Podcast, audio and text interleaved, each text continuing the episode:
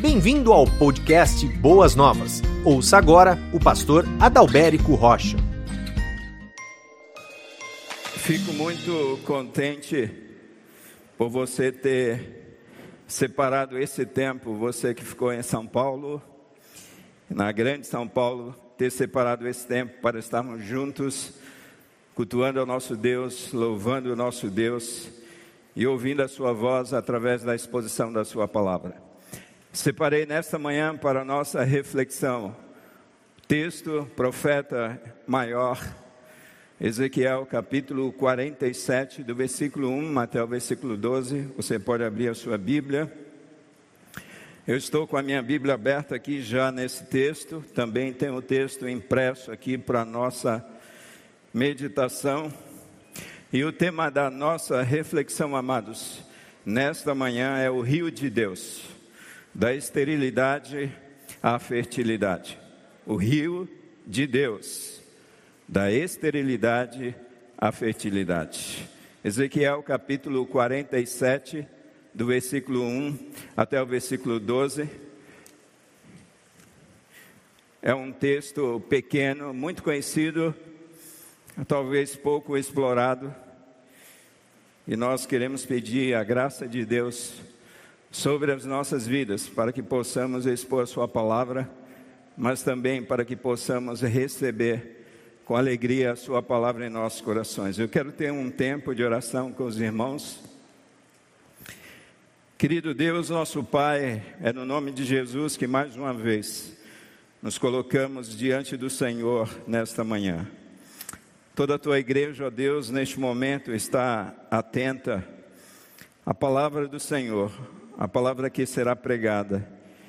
E se não for a tua graça, ó Deus, se não for a unção do teu Espírito Santo, o que aprenderemos e o que reteremos nesta manhã para as nossas vidas. Por isso, invocamos a doce presença do teu Espírito, Espírito que inspirou homens a escreverem a tua palavra, Espírito que continua lançando luz sobre esta palavra, para que o teu povo possa ser transformado pela mesma. Esse é o nosso desejo, é a nossa oração, esta é a nossa expectativa nessa manhã. E na dependência do Senhor, nós estamos aqui mais uma vez, ó Deus. Usa a minha vida com poder, com a tua graça, para louvor do teu nome, mas para edificação do teu povo. É a oração que eu faço a ti no nome de Jesus. Amém e amém. Vamos ao texto, amados. O homem levou-me de volta à entrada do templo e vi água saindo de debaixo da soleira do templo, indo para leste, pois o templo estava voltado para o oriente. A água descia de debaixo do lado sul do templo, ao sul do altar. Ele então me levou para fora, pela porta norte e conduziu-me pelo lado de fora até a porta externa que dá para o leste. E a água fluía do lado sul. O homem foi para o lado leste com a, uma linha de medir na mão. E enquanto ia, mediu 500 metros.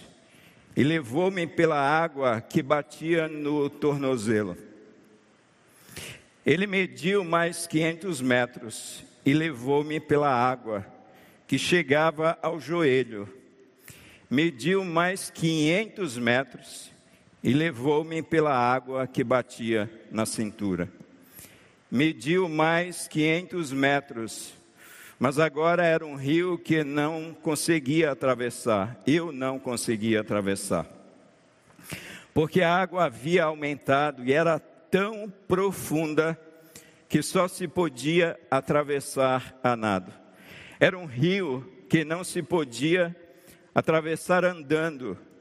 Ele me perguntou: Filho do homem, você vê isto? Levou-me então de volta à margem do rio.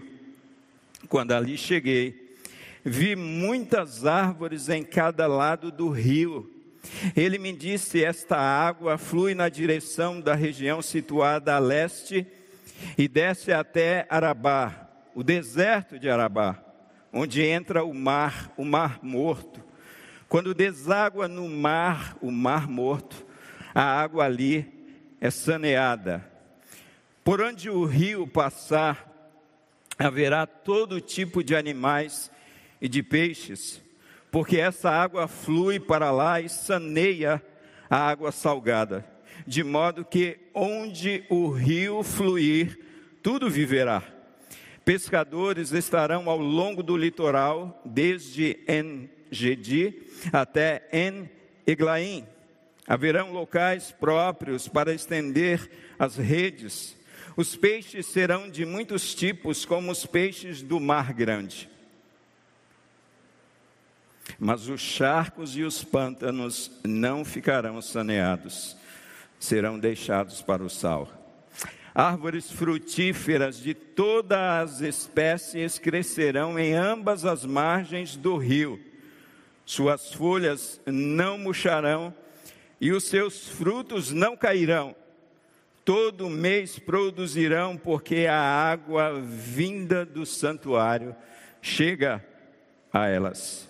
Seus frutos servirão de comida e suas folhas servirão de remédio. O rio de Deus, da esterilidade à fertilidade. Queridos irmãos, eu cresci numa cidade do sul da Bahia por nome Itajibá. Dos meus quatro aos 17 anos, eu vivi nesta cidade. Uma das boas lembranças que eu tenho de Itajibá era o seu rio, o rio do peixe. Conversa de pescador, não, pastor? o rio do peixe. E por que rio do peixe? É lógico, porque ali havia muitos peixes, por essa razão o nome Rio do Peixe. Ali havia lambari, conhece lambari? Mas lá era chamado de piaba, coisa regional, coisa do nosso país. Ali havia bagres, Ali havia Cará, o pessoal daqui conhece Cará, né?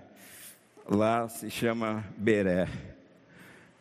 Aquele rio havia tucunarés, havia traíras, havia um peixe branco, meio barrigudo, chamado bobó.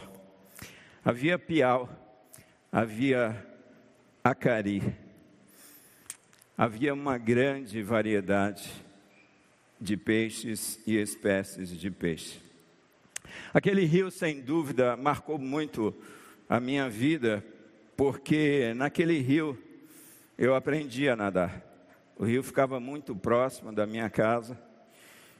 Então, o tempo, todo o tempo disponível que eu tinha, eu separava para ficar nadando naquele, naquele rio, pescando naquele rio, me divertindo muito naquele rio. Eu guardo ricas memórias que o tempo não irá apagar e com toda certeza eu levarei para toda a eternidade. Em Itajibá havia um rio. Um rio que eu entrava como profeta entrou nesse rio de Deus, com águas batendo no tornozelo, com águas batendo nos joelhos com águas batendo na cintura, com água batendo sobre os ombros. Águas tão profundas que eu não conseguia atravessar aquele rio andando, mas somente nadando. E por muitas vezes, principalmente em tempos de cheia, eu era levado pelas correntezas daquele rio. Queridos, as cidades brasileiras e as cidades do mundo, e por que não dizer as cidades, desde o início das civilizações, sempre foram construídas às margens de rios. E isto por várias razões. Primeiro, porque os rios fornecem água boa para o consumo. Os rios fornecem água para o cultivo de alimentos. Os rios fornecem alimentos. Os rios fornecem peixes para a sua população se alimentar. Os rios fornecem lazer para a população, especialmente a população mais carente. Os rios servem como meio de transporte, muitos deles, por essa razão, as cidades construídas à beira de rios. Os rios fornecem aqueles grandes rios fonte de energia, por exemplo, as hidrelétricas que são construídas ali a partir daqueles rios. Os rios servem como lavanderias, né? Quem é filho de lavandeira do interior, com toda certeza viu sua mamãe e com a trouxa de roupa lavar roupa nos rios. Eu assisti muito isso na minha infância, aquelas mulheres que se dirigiam aos rios para lavarem as suas roupas. Os rios fornecem trabalho para a população. Mulheres que ganhavam a vida lavando roupas nos rios, mas homens que ganhavam a vida tirando areia, areia para a construção civil dos rios. Os rios fornecem trabalho para a população. E amados, os rios embelezam as cidades. Eu sei que quando eu volto àquela cidade,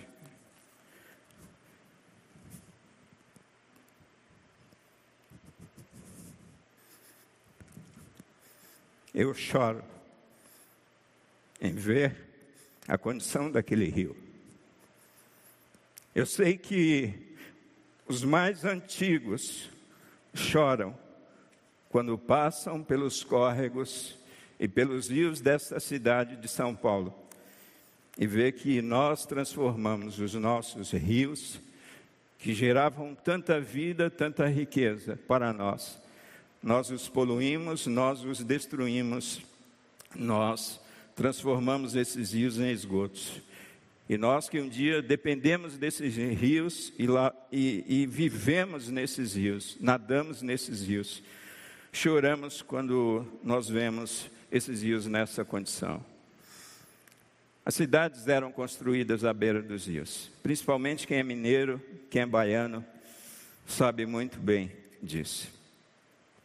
Irmãos, os rios, eles trazem vida por onde passam. Dá uma olhada em Ezequiel 47, versículo 9. O que, que está escrito? Pode falar. Lá no final, de modo que onde o rio fluir, onde o rio passar, tudo viverá. Isso aqui Ezequiel está falando a respeito do rio de Deus. O texto de Ezequiel 47, do versículo 1 até o versículo 12, nos fala a respeito desse rio, o rio de Deus, uma visão que o profeta Ezequiel teve em pleno cativeiro da Babilônia. E o texto diz claramente, em todas as suas partes, que por onde esse rio de Deus passasse, esse rio de Deus promoveria vida, amados. Promoveria vida naqueles locais, tanto no deserto do Arabá, aquele deserto da Arábia, entre a Jordânia e Israel, um deserto seco sem vida, quanto no próprio Mar Morto, onde o rio desaguaria.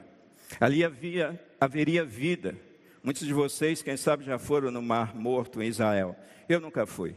Espero um dia ir. Mas lá não há absolutamente nenhum tipo de vida.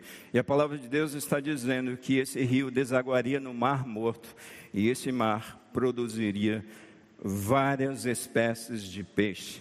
A água seria boa para se consumir, a água seria boa para produzir vida. Em resumo, onde o rio de Deus passa, ali há completa restauração.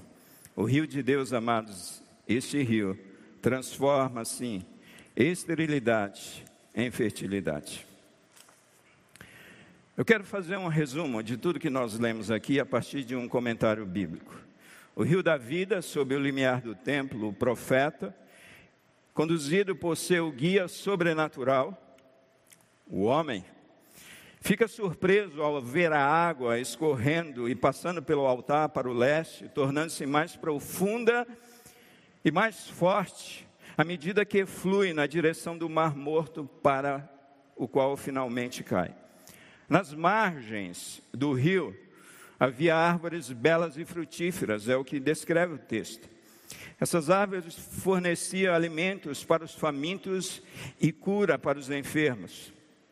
A toda a região desértica por onde fluía trazia beleza e vida, e a vida que trazia as águas do Mar Morto era abundantemente evidenciada pelos cardumes de peixes que lembravam a vida abundante do grande mar.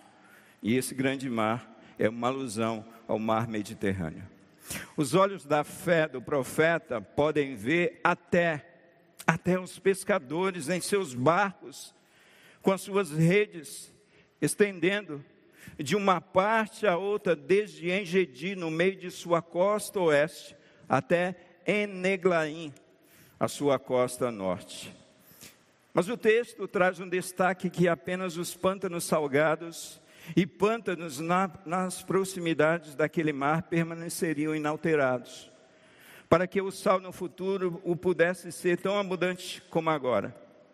Esta esplêndida imaginação sugere vividamente as influências benéficas e vivificantes que fluirão da igreja de Deus sobre almas enfermas e famintas de um mundo árido e morto, este mundo o qual nós vivemos, amados. Essa exposição de Ezequiel, você já viu pregação em Ezequiel, amém? Eu creio que é um livro que a gente explora tão pouco, mas a exploração ou a exposição do livro de Ezequiel nos ajuda a vermos os nossos pecados com mais clareza Ezequiel ajuda-nos a ver a verdadeira natureza do nosso problema, para que nos arrependamos e nos voltemos para Deus em busca do perdão e misericórdia, amados, dos quais nós precisamos. Nós podemos ver isso em Ezequiel 18, do versículo 30 até o versículo 32. De acordo com Ezequiel, capítulo 29, versículo 17, ele profetizou de 570 antes de Cristo, ou seja, o 27 ano do exílio de Joaquim na Babilônia. O profeta Ezequiel, ele foi comissionado para um, ser um vigia. É exatamente isso a função pela qual o profeta Ezequiel é separado para ser um vigia, soando o alerta para as primeiras ondas de exilados na Babilônia. Ezequiel 3,17. O problema era que as pessoas não queriam ouvir o seu aviso. Ezequiel 2, versículo 4 a 7. Em grande parte porque não tinham uma compreensão precisa de si mesmas e de seu relacionamento com Deus. Amados, isso aqui tem tudo a ver com as nossas vidas. Muitas vezes nós achamos que nós estamos, ó, com Deus e nós não estamos. Nós estamos vivendo vidas desérticas, vidas áridas, e não nos damos conta que tudo isso passa pelo nosso relacionamento com Deus, pelo enchimento do Espírito Santo de Deus em nossas vidas. Ezequiel repetidamente levanta um espelho para Israel para que eles possam ver a sua idolatria. Capítulo 8, 14, 16. Para que Israel possa ver o seu orgulho. Capítulo 19. Para que Israel possa ver suas esperanças perdidas. Capítulo 17. Sua autojustiça. Capítulo 18. E sua infidelidade. Capítulo 23. Ezequiel não deixa o povo desviar o olhar, minimizar os seus pecados ou se refugiar em desculpas esfarrapadas. Em linguagem ilustrativa é o que a gente vê o tempo todo no livro e às vezes chocante. Ezequiel ajuda Israel a ver a dolorosa verdade de sua condição perante o Senhor. E porque eles não querem ouvir, porque se recusam a olhar para o espelho da palavra de Deus, Deus fez Ezequiel representar representar a mensagem, às vezes cômica, mas muitas vezes em um doloroso teatro de rua. E parece que é isso que nós muitas vezes precisamos, amados. Representar, teatralizar, buscar símbolos para mostrar, para transmitir uma verdade. Deus usa isso o tempo todo, essa metodologia com Ezequiel para despertar o seu povo. O que representa aqui esse rio, pastor? O rio representa a vida no Espírito. A vida no Espírito. É o que representa o rio de Deus. João capítulo 7, versículo 38 a 39 diz assim: Quem crê em mim são palavras de Jesus, como disse a Escritura, do seu interior manarão rios de água viva. Disse a respeito do Espírito que iam receber os que nele criam, pois o Espírito ainda não fora dado, porque Jesus não havia sido ainda glorificado. Jesus está falando que este rio, descrito por Ezequiel, é o que a palavra de Deus está nos dizendo. Esse rio já aconteceu, esse rio já foi derramado. Na época que Jesus está falando isso, ainda o Espírito ainda não havia dado, porque Jesus Cristo ainda não havia ascendido aos céus. E é só quando Jesus sobe aos céus glorificado que o Espírito Santo é derramado sobre todos aqueles discípulos, e o Espírito Santo, amados, continua sendo derramado sobre todos aqueles que creem em Jesus Cristo como Filho de Deus e como seu Salvador. O rio representa a vida no Espírito Santo de Deus. Mas esse texto, amados, fala a respeito desse poder das águas, o poder do Espírito poder das águas, o poder do Espírito. E quando a gente olha para a finalidade das águas, para o poder das águas, quando a gente olha para o Espírito, para o poder do Espírito na Bíblia, a gente pode ver a seguinte questão: que as águas elas refrigeram. As águas refrigeram. Versículo 12 diz: Árvores frutíferas de toda espécie crescerão em ambas as margens dos rios. Não vi refrigeração aí, pastor. Suas folhas não murcharão e os seus frutos não cairão.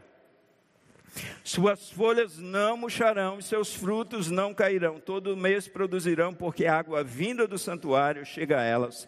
Seus frutos servirão de comida e suas folhas de remédio.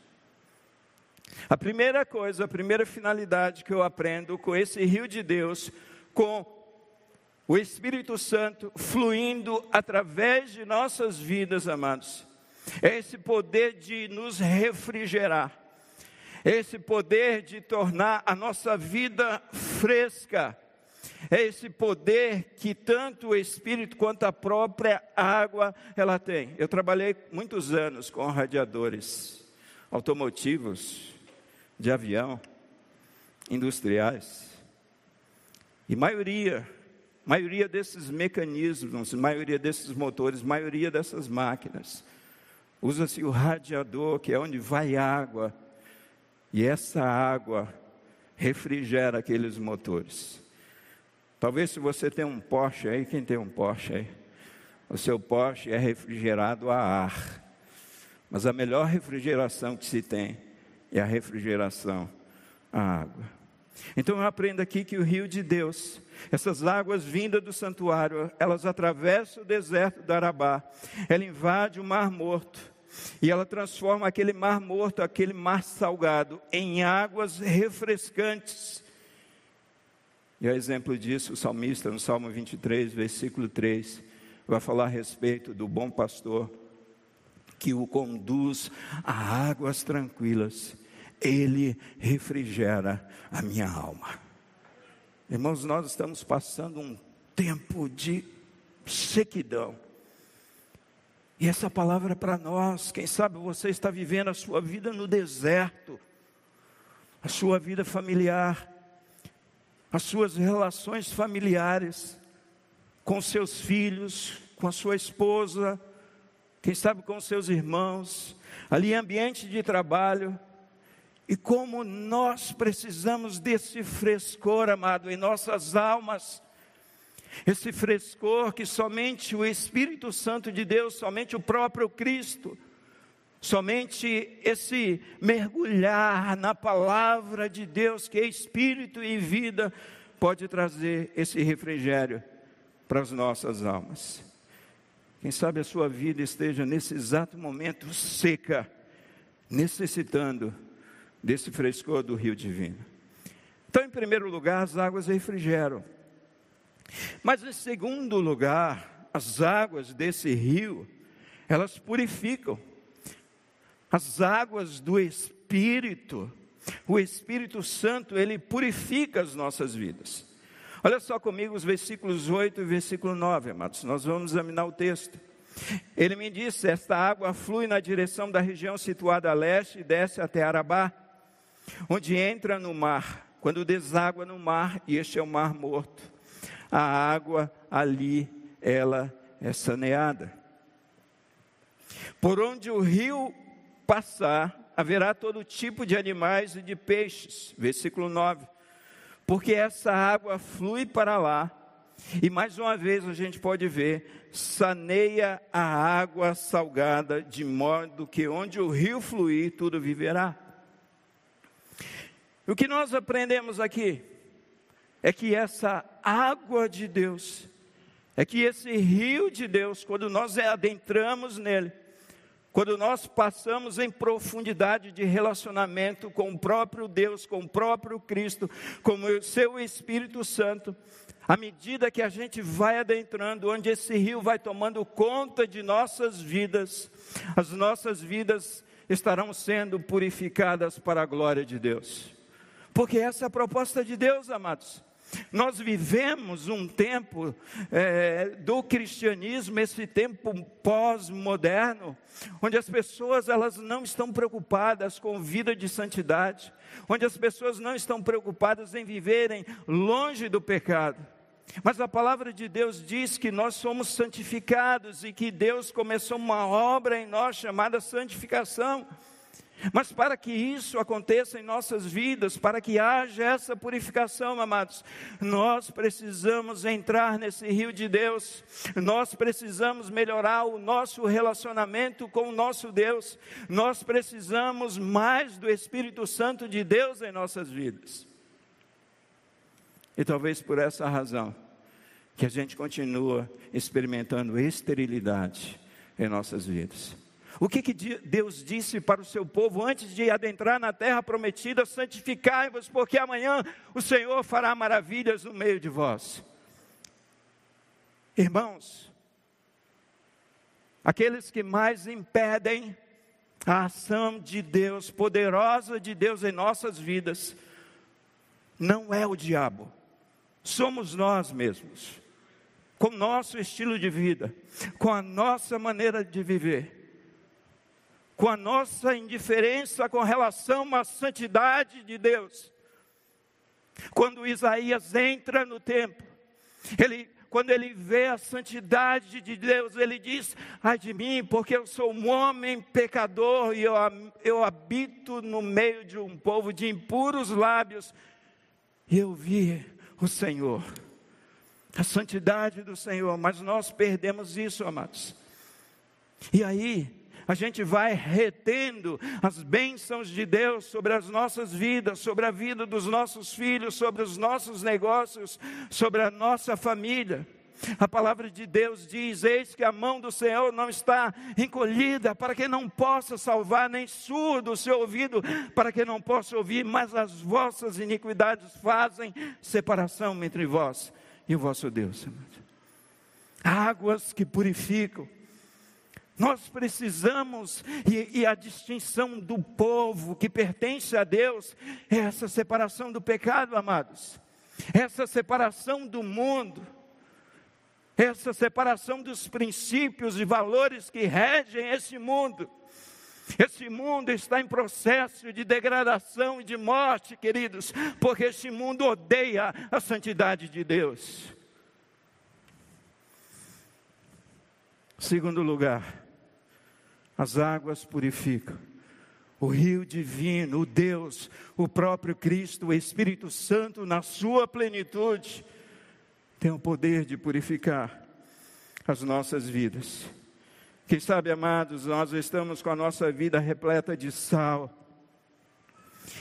repleta de todo tipo de impureza, de pecados, necessitando urgentemente da purificação de Jesus Cristo, do seu Espírito Santo.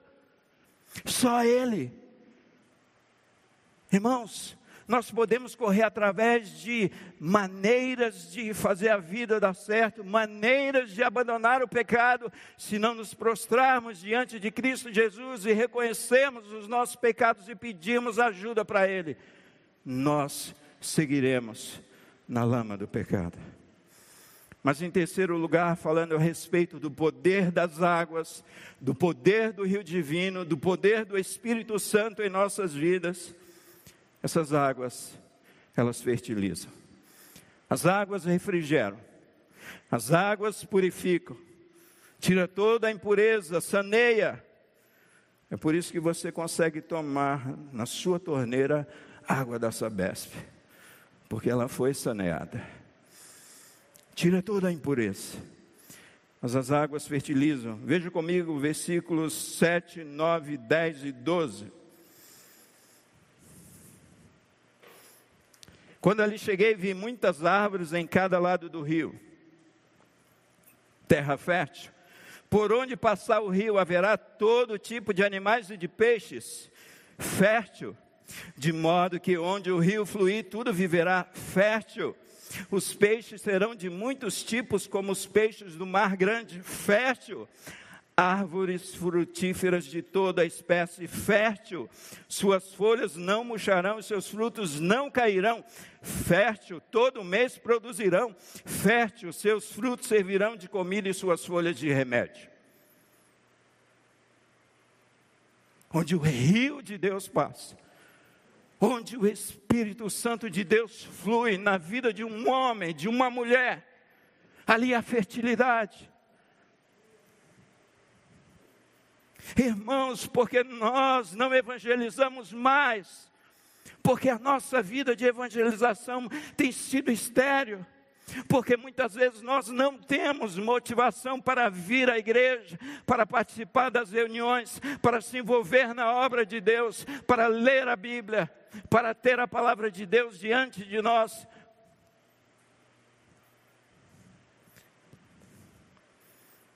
Fértil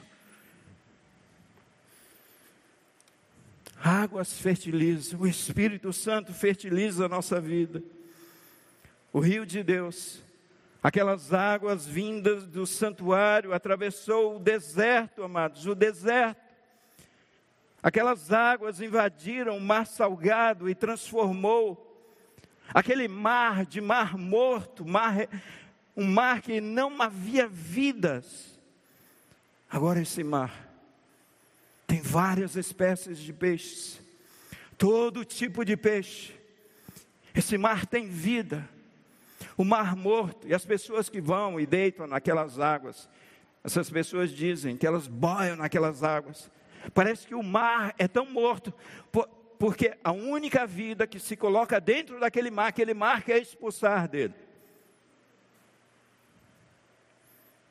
E Deus transforma tudo isso é fertilidade. Amados irmãos, quem sabe a, a esterilidade está dentro da nossa casa, na vida dos nossos filhos. Lá no trabalho, você trabalha de domingo a domingo e você não vê o fruto do seu trabalho. Você trabalha de sol a sol e trabalha até doente e você não consegue ver o fruto do seu trabalho. Quem sabe você está lidando com filhos que não querem mais buscar a Deus.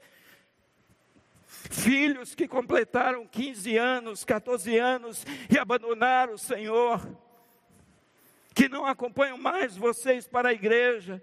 Filhos que decidiram viver no mundo. Filhos que estão envolvidos com as drogas filhos que estão envolvidos com comportamentos sexuais abomináveis, para Deus. Quem sabe a sua casa está ocorrendo isso. Existe esperança, sim. Existe esperança, sim, pastor. O rio divino, ele continua passando. Ele continua passando. e haverá misericórdia para o povo de Deus. Haverá restauração, não em nós, amados, mas no próprio Deus, não em nossos métodos, não em métodos humanos, mas na palavra de Deus. Nos se debruçar diante de Deus e clamar: Rio Divino, Rio Divino, entra na minha vida, entra na minha casa e transforma tudo que está estéreo. As águas purificam, amados. Mas eu preciso evoluir na minha reflexão nesta manhã. Há uma analogia de Jesus e as águas. Vocês sabem muito bem.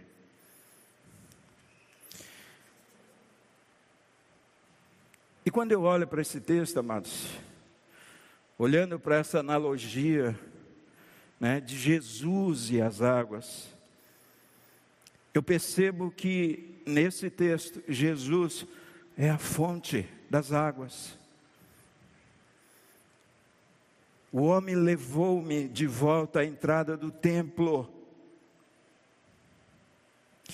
e vi saindo água de debaixo da soleira do templo, indo para leste, pois o templo estava voltado para o oriente. Olha novamente, a água descia de debaixo do lado sul do templo, ao sul do altar. O que isso tem a ver, pastor? Irmãos, o texto aqui, esse texto, ele nos mostra que a água, ela fluía do templo. E fluía especialmente ali do altar. Do altar onde era sacrificado o animal, o animal puro, o animal sem mancha, o animal sem defeito que serviria de expiação para o pecado do povo de Israel. Essa afirmação do altar, das águas saindo do altar, elas remetem à pessoa bendita do próprio Cristo lá no Antigo Testamento, amados. O altar era o local onde se sacrificava no Antigo Testamento e no Novo Testamento. Jesus Cristo é o sacrifício que está no altar, no Calvário, de onde emana toda a sorte de bênção e de vida de Deus.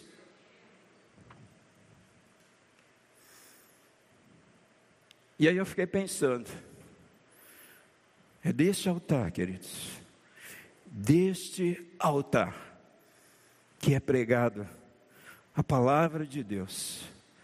É desse altar que falamos a respeito de quem somos nós, de quem é Deus, de quem é Jesus Cristo. É deste altar que nós pregamos que não existe esperança fora de Cristo.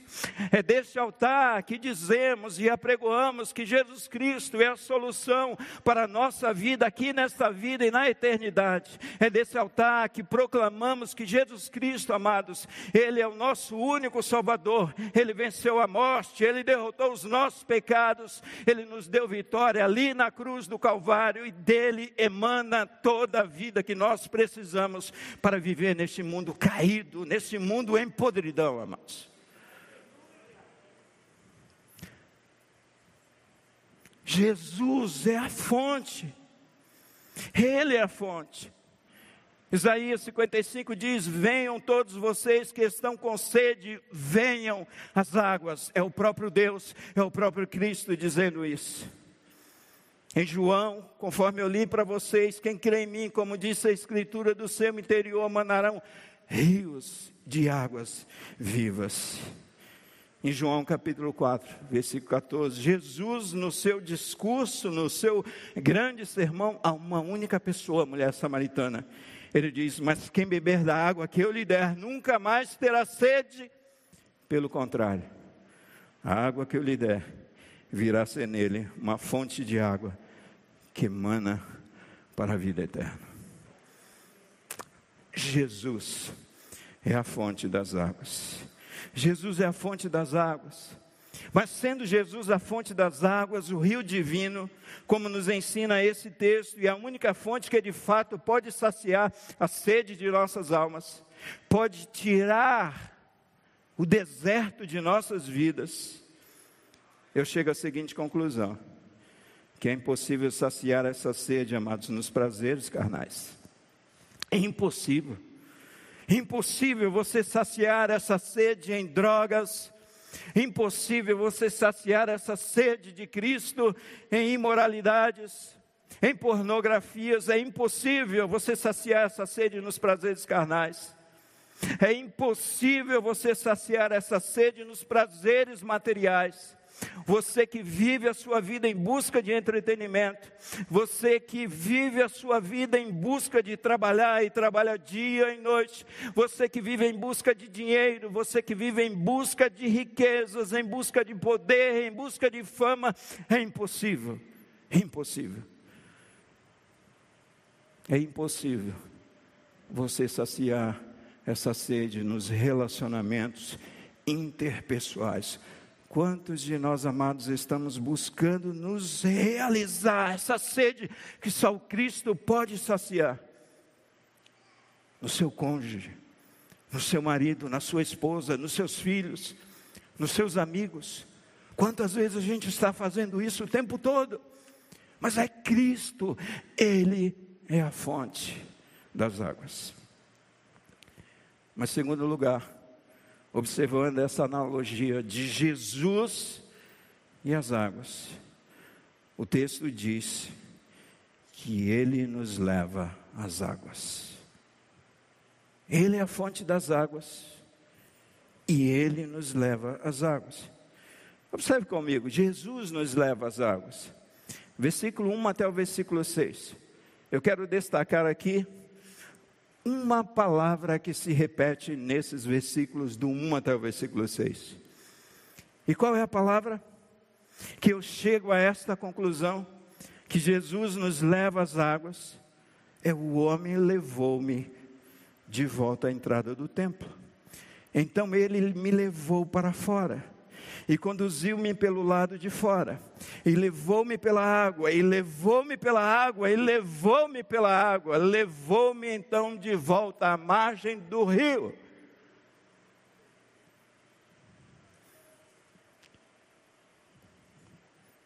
Irmãos, está muito claro no texto. É Ele que faz isso.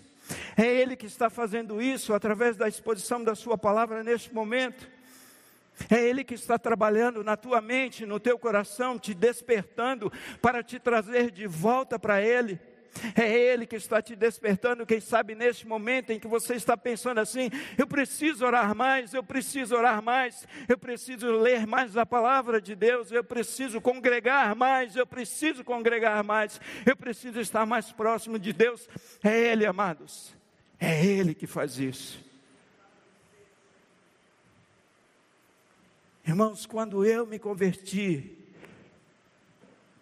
eu cresci numa igreja, mas eu era um homem religioso. Um homem religioso, sabe como Jacó?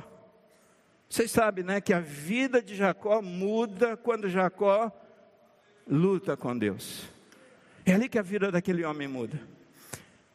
Quando eu me converti, eu estava na lama do pecado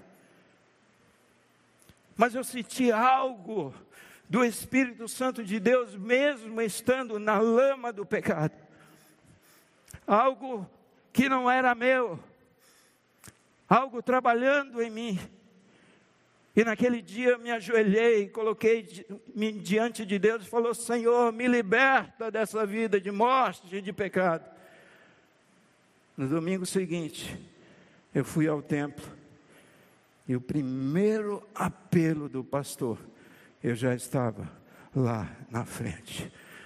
Amados, é Jesus Cristo que nos leva às águas, é Jesus Cristo que nos leva a um relacionamento profundo com Ele. É Ele, somente Ele. Nós não temos esse poder, amados. Nós não temos poder de decidir por Cristo, mas Ele nos incomoda, Ele fala ao nosso coração, Ele nos pega pelas mãos, Ele nos leva à intimidade com Deus. É Ele que faz isso. Sabe, é por isso, amados, que toda glória, todo louvor é dado a Ele.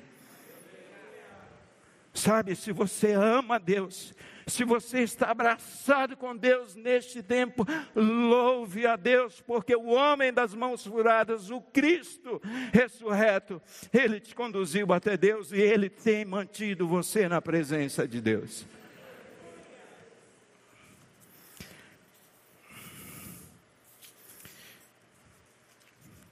É possível o rio de Deus passar e lugares não serem transformados.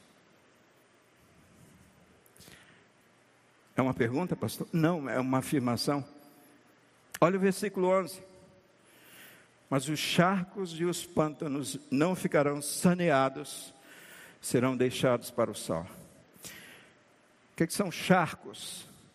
São águas estagnadas, águas sujas, águas sem vida, atoleiro. Você se lembra de Davi, Salmo 40? Ele tirou-me de um charco de lodo. Ele colocou os meus pés sobre uma rocha. Ele firmou os meus passos. E colocou na minha boca um hino de louvor ao nosso Deus. Ele, Ele, Cristo. Os charcos. Mas o texto fala a respeito disso. Parece uma incoerência o que Deus está escrevendo aqui através do profeta. Mas é possível o rio de Deus passar em lugares não serem transformados. Por exemplo, países que rejeitam o Evangelho, China, Coreia do Norte, Índia. Pessoas que ouvem o Evangelho, ouvem a respeito de Cristo, amados, a respeito da palavra de Deus, ano após ano, mês após mês, e essas pessoas estão rejeitando a Cristo. São charcos, são os pântanos que a Bíblia fala que não serão alcançados. E aí eu me lembro um dia que eu estava evangelizando o Paulo ali fumando crack na sarjeta, e eu falando a respeito de Cristo para aquele homem, que Cristo libertaria, que Cristo queria dar uma nova vida para ele. Aquele homem virou para mim e disse assim: Pastor, eu não quero Cristo. São os charcos, são os pântanos, onde o Evangelho de Cristo vai passar, onde a mensagem de Deus vai passar, onde o rio divino vai passar, e não irá alcançar. Não por causa de Deus, mas por causa do homem. Mas também eu fiquei pensando sobre esse texto. Alguns cristãos genuínos que rejeitam o domínio de Cristo sobre as suas vidas. Quem sabe o teu casamento é um charco. Quem sabe a criação dos teus filhos tem sido um charco. Quem sabe lá no teu trabalho, os teus negócios, você não permite que os seus negócios sejam delineados pela vontade, pela palavra de Deus. É por isso que tudo que você ganha, você coloca num bolso furado. Existem áreas, amados, em nossas vidas, áreas em nossas vidas que estão mortas, são desertos, porque nós não permitimos que Cristo domine sobre essas áreas de nossas vidas. Mas o rio está passando. O rio está passando. Quais as lições práticas que nós aprendemos com o texto? Ou melhor, como restaurar essa vida estéreo, amados? Minha vida está estéreo, pastor. Eu me sinto como se eu estivesse num deserto.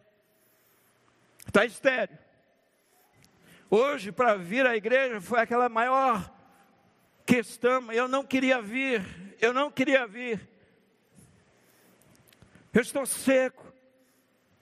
Minha família está seca, meus negócios estão secos, meu relacionamento com Deus está ruim.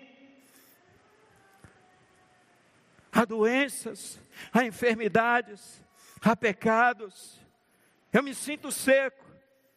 Eu me sinto até sem vontade de viver. eu me sinto sem vontade de prosseguir. O teor da minha oração é que Deus me leve nesse tempo, que Deus não me deixe. Eu amo a Deus, eu conheço a Deus, mas eu não quero mais. Eu perdi a vontade, eu perdi a libido, eu perdi o prazer pela vida. Eu estou seco. Eu estou como o deserto do Arabá. Eu estou como um mar morto, sem vida, sem vida, sem esperança. Como transformar deserto e mar salgado em manancial? Primeiro, esteja atento ao mover de Deus sobre a sua vida. Eu vi o homem, eu vi o homem, e ele tomou-me pela mão. Eu vi o homem, esteja atento. Esteja atento ao mover de Deus, aquilo que Deus está falando, aquilo que Deus está ministrando ao seu coração. Esteja atento. Segundo, entre com o homem, Jesus, nas águas, até as profundas águas. Ele quer nos levar à profundidade de um relacionamento com Deus, amados. Não se contente com água nos tornozelos, não se contente com águas nos joelhos, não se contente com águas nas cinturas, não se contente com águas, poucas águas, pouco de Deus sobre a sua vida. Queridos irmãos, isso é bíblico, é bíblico aqui, tanto no Antigo quanto no Novo Testamento, porque Paulo fala por esta causa, eu me ponho de joelho e eu oro a Deus para que vocês, igreja de Deus, sejam revestidos de toda a plenitude de Deus. Não é um pouco de Deus, amados, é toda a plenitude de Deus. Eu creio nisso. Porque o próprio João diz que da sua plenitude, da plenitude de Cristo, nós recebemos graça sobre graça. Terceiro lugar, permita que o rio divino inunde todas as áreas de sua vida. Vocês entenderam? Como eu saio dessa situação? Como eu transformo o deserto em uma terra fértil, que é a minha vida, que é a minha casa, que é o meu trabalho, que é a vida dos meus filhos, que é o meu ministério. Esteja atento ao mover de Deus sobre a sua vida. Jesus nos leva às águas. Entre com Jesus nas águas até as profundas águas. E permita que o rio divino, que é Cristo, inunde todas, todas as áreas de sua vida. E as lições práticas que eu tiro com esse texto, e assim eu vou chegando ao final. Porque os meninos ali, eles foram generosos comigo e eles ampliaram ali o tempo para mim da palavra. Vamos ao final. Lições práticas que nós aprendemos, amados. Deus deseja nos levar da superficialidade à profundidade. Esse é um desejo de Deus para a sua vida, para a minha vida, para a vida de todos vocês que estão aqui, para a vida de você que nos acompanha pela internet. Deus deseja tirar você da superficialidade do relacionamento que você vive com Deus. Ele deseja, Ele quer fazer isso. Ele deseja, o texto nos diz isso. Segundo lugar, Deus deseja nos levar da infantilidade, amados, à maturidade. Você já foi na praia? Já foi. Tem alguns que estão na praia agora, né? Faz bem também. Mas olham as crianças. Onde as crianças ficam? Na arrebentação? Elas são infantis.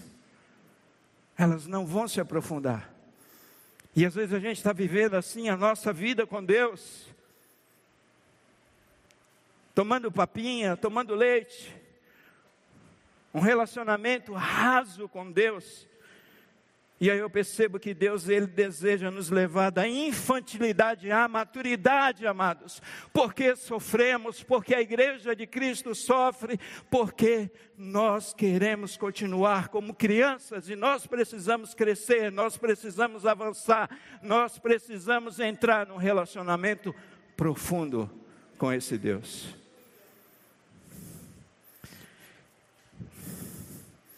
Em terceiro lugar, o que aprendemos com esse texto é que Deus ele deseja nos levar da esterilidade à fertilidade.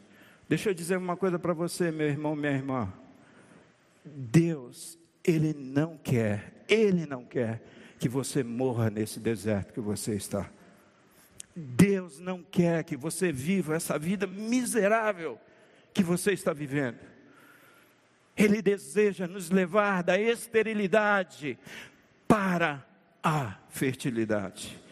É isso que eu aprendo no texto. Então Jesus nos leva a águas profundas. O versículo 5 diz que era tão profunda que só se podia atravessar a nado. Mas aí eu tenho uma pergunta para a gente ir para o final da nossa reflexão. Qual o propósito de Deus de nos levar ao rio divino, às águas profundas? Qual o propósito de Deus, amados, de nos livrar da miserável condição de superficialidade no relacionamento com Ele, com Cristo? Qual o propósito de Deus de nos levar a águas profundas? Está no versículo 12, você pode ver comigo? Bem no finalzinho do versículo 12. Mas eu quero ler todo o versículo que diz: Árvores frutíferas de toda espécie crescerão em ambas margens do rio, suas folhas não murcharão, seus frutos não cairão. Todo mês produzirão, todo mês produzirão. Porque a água vinda do santuário chega até elas.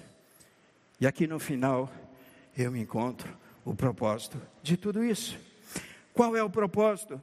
Seus frutos servirão de comida e suas folhas de remédio. E o que é que eu aprendo com isso, pastor? É simples. É simples.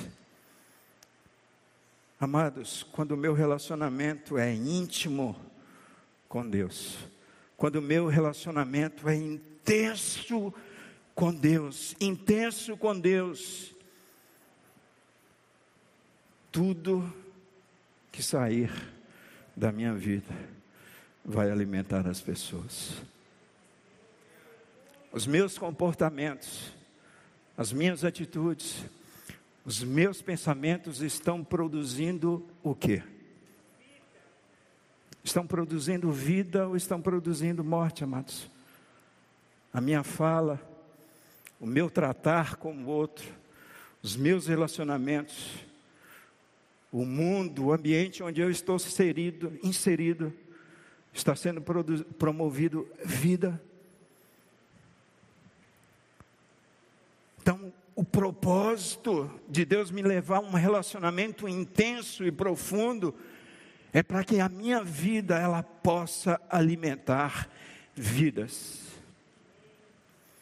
Mas segundo, será que a minha vida, as minhas palavras, o meu agir, o meu lidar com o outro, tem promovido cura na vida das pessoas? Será que tem promovido cura? Amados, nós estamos vivendo num mundo doente, num mundo seco, num mundo sem vida, como o mar salgado, como o mar morto. E se Deus está te levando a um relacionamento profundo com Ele, é porque Ele deseja que a sua vida possa curar pessoas. E aí eu termino mesmo, porque eu preciso terminar. Eu quero concluir com três máximas que eu encontro em todo esse texto. A primeira é: o rio de Deus, Jesus Cristo, nos dá qualidade de vida. Quando deságua no mar, a água ali é saneada, ela é purificada.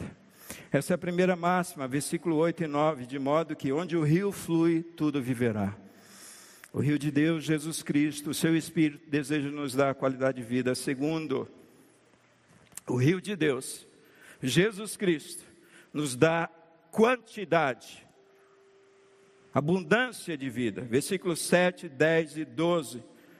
Os peixes serão de muitos tipos. muitas árvores em cada lado do rio, árvores frutíferas de toda a espécie em ambas margens do rio, seus frutos servirão de comida e suas folhas de remédio. Aqui eu encontro um Deus de quantidade, um Deus de abundância. Vocês se esqueceram do que Cristo falou? Eu vim para trazer vida e vida em abundância. Em terceiro lugar, amados, uma terceira máxima, o rio de Deus, Jesus Cristo, nos dá diversidade.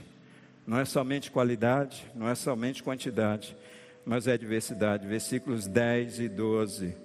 Os peixes serão de muitos tipos, muitos tipos, árvores frutíferas de toda a espécie.